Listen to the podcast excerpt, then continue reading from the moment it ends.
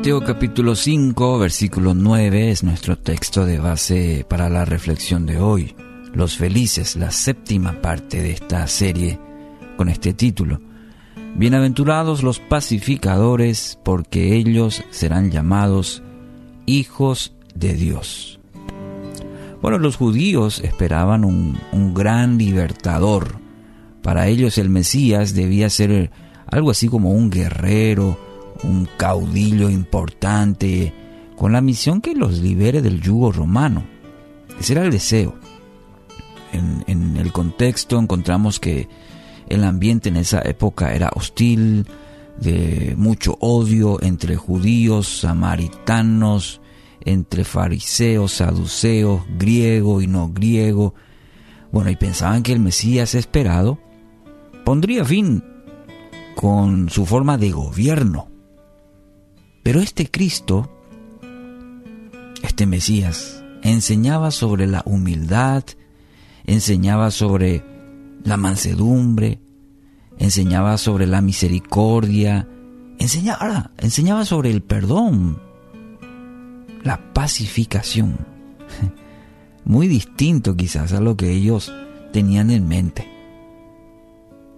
Y un ambiente muy parecido a lo citado vivimos en la actualidad. Póngase nomás a pensar, a comparar que una sociedad marcada por el odio, la intolerancia, y en este ambiente, igual en la que Jesús mismo estuvo, vino a este mundo, Dios nos llama, a usted, a mí, a ser pacificadores. Qué interesante, qué importante esta palabra. Eh, en el griego esta palabra eh, incluye la palabra paz y hacer.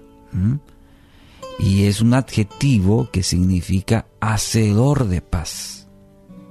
Eh, y nos ayuda a entender este concepto, a lo que Dios justamente nos llama. A ser un hacedor de la paz. Es decir, Dios nos llama a ser constructores de la paz. Y nosotros queremos vivir la paz, queremos que todo gire en torno y que la gente, el gobierno, las instituciones, las personas, pero Dios a través de su palabra, en la bienaventuranza de hoy, pone el peso sobre tu vida y la mía. Y pone el desafío, y, este es de ser constructores de la paz. Hay algo tan necesario como el pan de cada día y es la paz de cada día, la paz sin la cual el mismo pan es amargo. ¿Sabes quién dijo eso?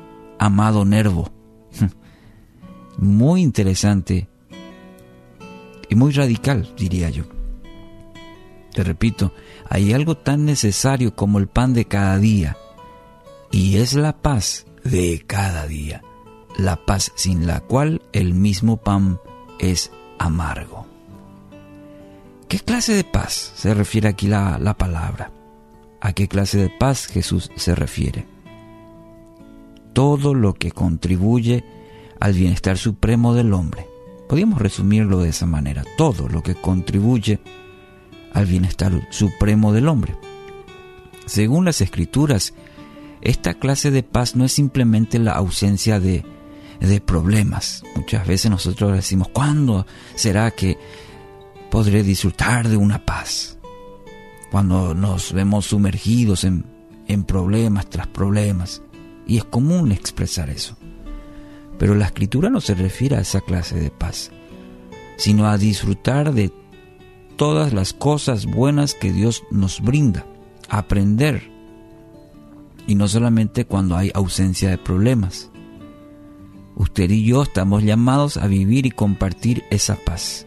No la puedo compartir si no la vivo, lógico.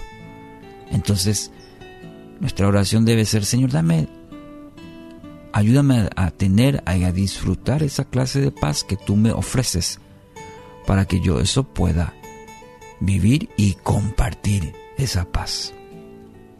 ¿Entiende? Para ello es necesario primero tener esa paz con Dios para poder de esa manera tener paz con los demás. Porque la Biblia después nos dice que debemos procurar la paz con los demás. Pero nos esforzamos mucho, procuramos humanamente y volvemos al mismo punto otra vez, de rendirnos. Por eso debemos empezar con la, paz con Dios. De esa manera Él nos equipará para tener paz con los demás. ¿Entiende esa ecuación espiritual? Se necesitan más pacificadores en el hogar, constructores de paz y armonía en la familia. Se necesitan más pacificadores en la iglesia. Como cuerpo de Cristo se debe fundamentar en el amor uno al otro. Todo miembro debe ser un pacificador. Se necesitan más pacificadores en nuestro país para fomentar el respeto, la dignidad y el valor de cada persona.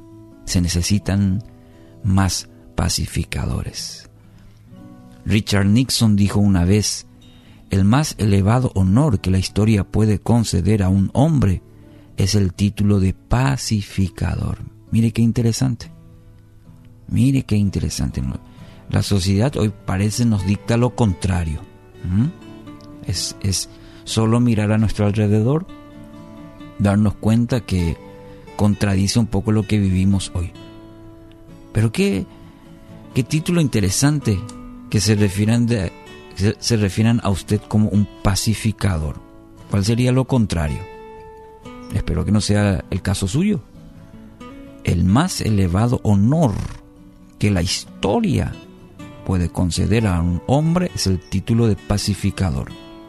Y lo, lo dijo justamente un grande de la historia. Entonces hoy la tarea más importante que tiene usted y que tengo yo también es ser un pacificador, constructor de la paz. Como hijo de Dios es un gran privilegio y a la vez es una gran responsabilidad para este tiempo en el cual estamos viviendo.